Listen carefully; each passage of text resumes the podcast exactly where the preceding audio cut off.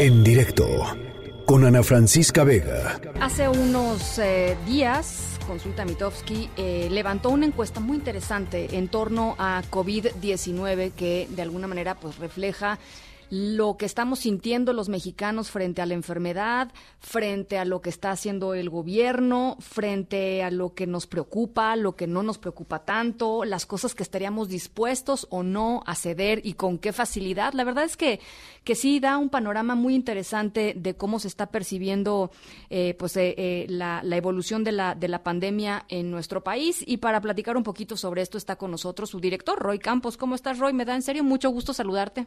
Igualmente, a mí me da mucho gusto oírte bien. En estos tiempos hay que festejar los que... aquí andamos, aquí andamos a distancia, pero andamos aquí. Igualmente, Roy.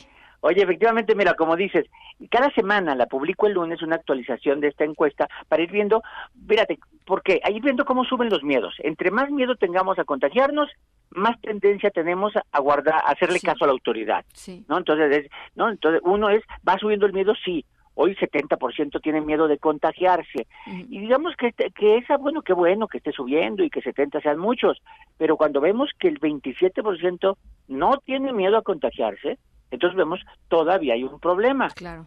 Porque ese 27% de alguna manera pues puede salir y ser foco contaminante. Y se refleja justo en el justo en la pregunta cuando cuando tú dices este qué tan qué tanto está saliendo de tu casa, ¿no? Sí, ahí por ejemplo, lo que sí es un hecho es que de una semana a la otra, fíjate, la semana el lunes de la semana anterior el reporte dijo 7% se está quedando en tu casa.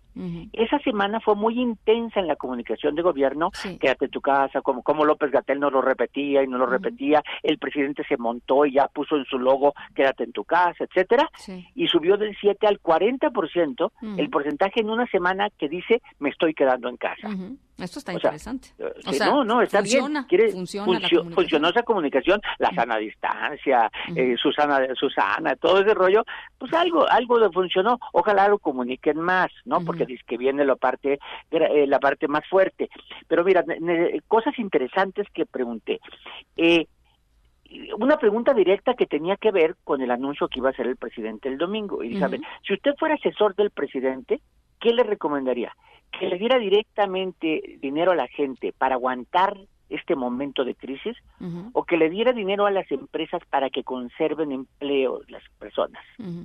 O sea, era como muy un dicotómico, ¿no? Alguien diría por las dos cosas. No, pero sí, ¿cuál de las dos? Y veamos un poco, e, el 43% dice directo a la gente, 38 a las empresas. Está la división de opiniones, ¿no? Muchos dijeron no sé cuál cuál de las dos cosas, pero sí hay una división, hay quien dice directo a las personas y hay quien dice protege el empleo de las personas y esa es la discusión en la que estamos de repente ahorita metidos pues, muchas personas, ¿no? Está eh, está está muy interesante, sí. Pues sí, sí, pues, porque no, otra, miedo a morir. Esa, fíjate, es una de las cosas.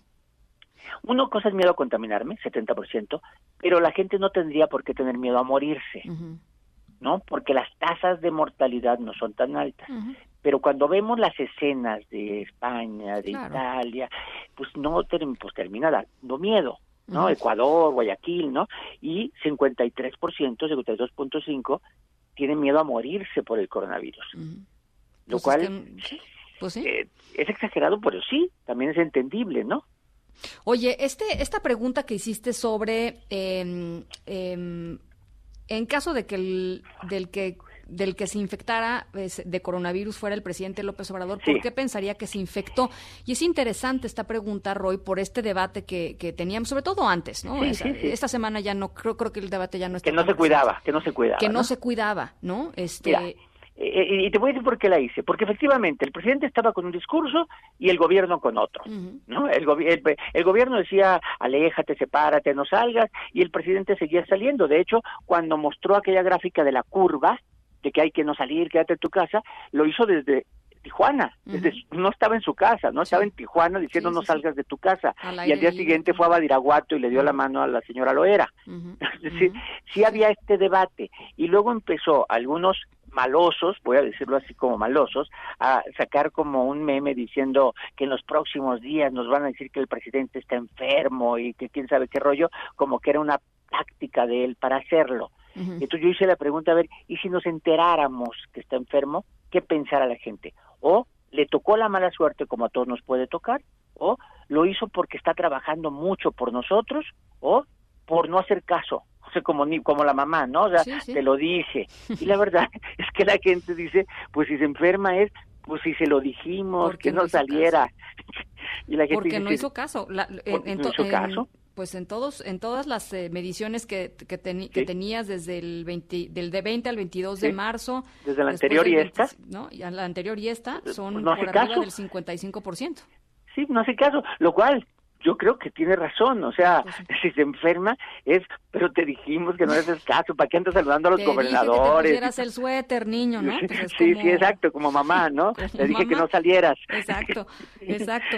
Oye, este, ¿sabes qué? Me, también me pareció bien interesante esta pregunta que haces cuando dices, este, si el escenario se pone, este, peliagudo, ¿no? En un tiempo. ¿Cómo te va a afectar la economía o cuál? No, fíjate, la que me llamó la atención es qué medidas aceptarías o no en en, distintos lugares. Oye, y viste que pregunté hasta la ley seca, hasta la ley seca. La ley seca, ¿no? Pero este mira, ¿qué medidas aceptaría? En general son aceptadas casi todas.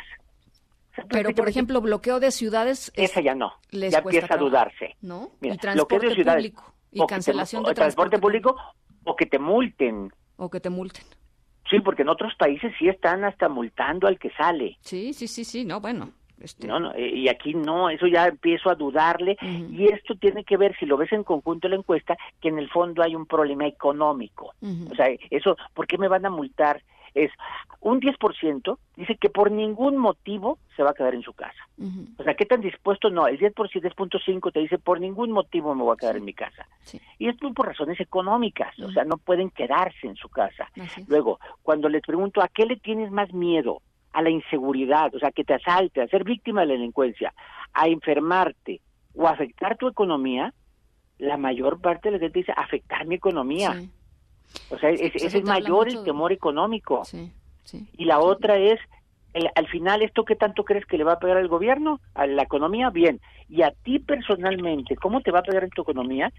68% dice me va a pegar mucho más un 27 algo, o sea, el 94 dice, me va a pegar en la economía. Es, es, brutal. En el, entonces, en el fondo, mm, además del coronavirus, el, contagio, sí hay un nerviosismo económico de lo que está pasando.